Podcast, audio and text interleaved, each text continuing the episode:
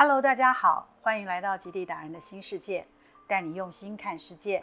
我是极地达人耿杰荣。今天我不去南北极，我想来探索你新世界的极地。从第一次探访南北极开始，我已经进出极地超过三十次，也走访过世界超过百国。这些照片都是我的记录，我也感到很荣幸。媒体总是用极地达人称呼我。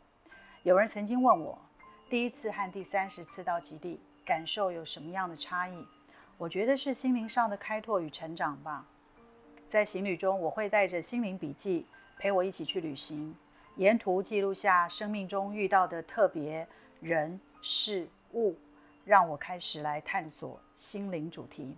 就让我们一起来向心灵的极地出发吧。记得曾写下这么一段故事，印象在南极的某次航程中。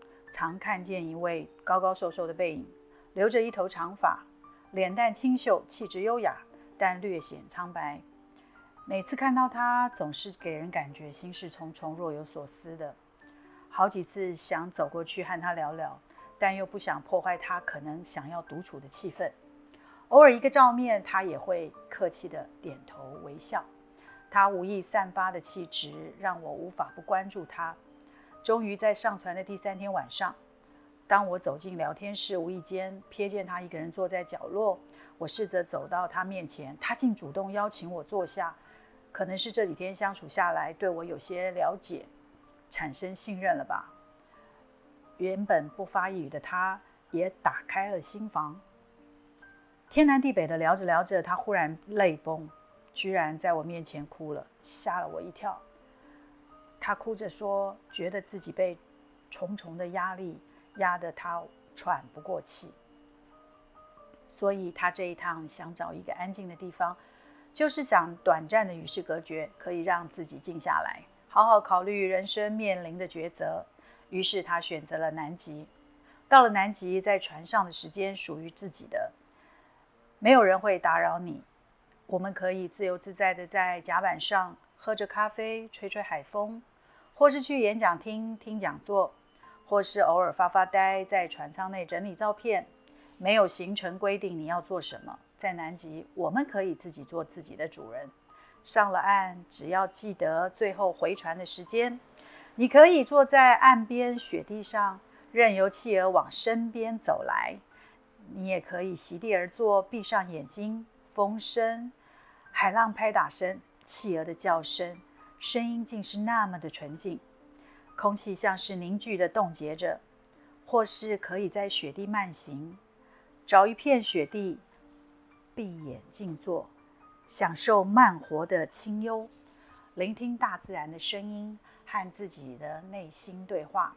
来到这里，他看到大家似乎都很开心，想到自己的委屈，不禁悲从中来。聊着聊着，终于知道。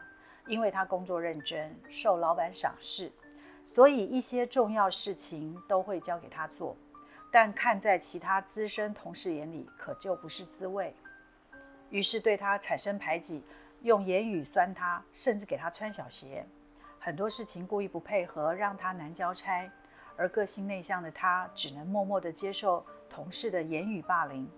当老板交付的工作无法如期完成的时候，他选择接受责难而不辩驳，对于同事的对待却只字未提。久而久之，压力越背越重，就很想离职。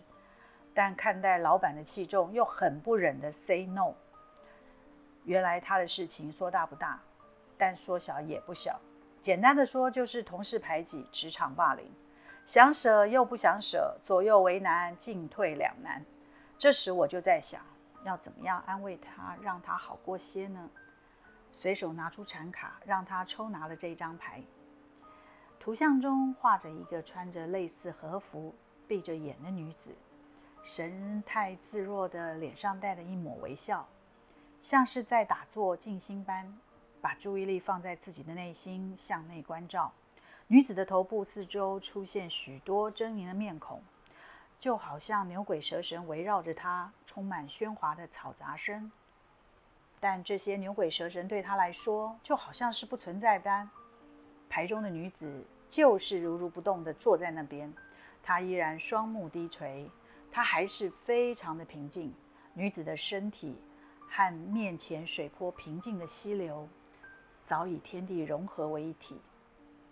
这张图卡是要我们能 turning in，转入内在。关于这个女子四周环绕的鬼影子，也可以说像是一个人欲望及企图。我们每个人往往都不满意现在的自己，一直向外去追求，羡慕别人所拥有的，但每每达到的、想得到的，又想要更多。因此，不管我们的成就有多大，永远都没有办法将心安定下来，让自己好好休息，去享受已经拥有的一切。一边是赏识你的老板，一边是陷害你的同事，太多的声音，太多的流言蜚语，不管是什么人，我们都多多少少会受影响，有好有坏。但我们是不是先倾听自己的声音，进而认识现在的自己，就是与自己相遇？要不要试着改变一下想法，做出抉择？自己要的到底是什么，而不是别人期待你要做什么？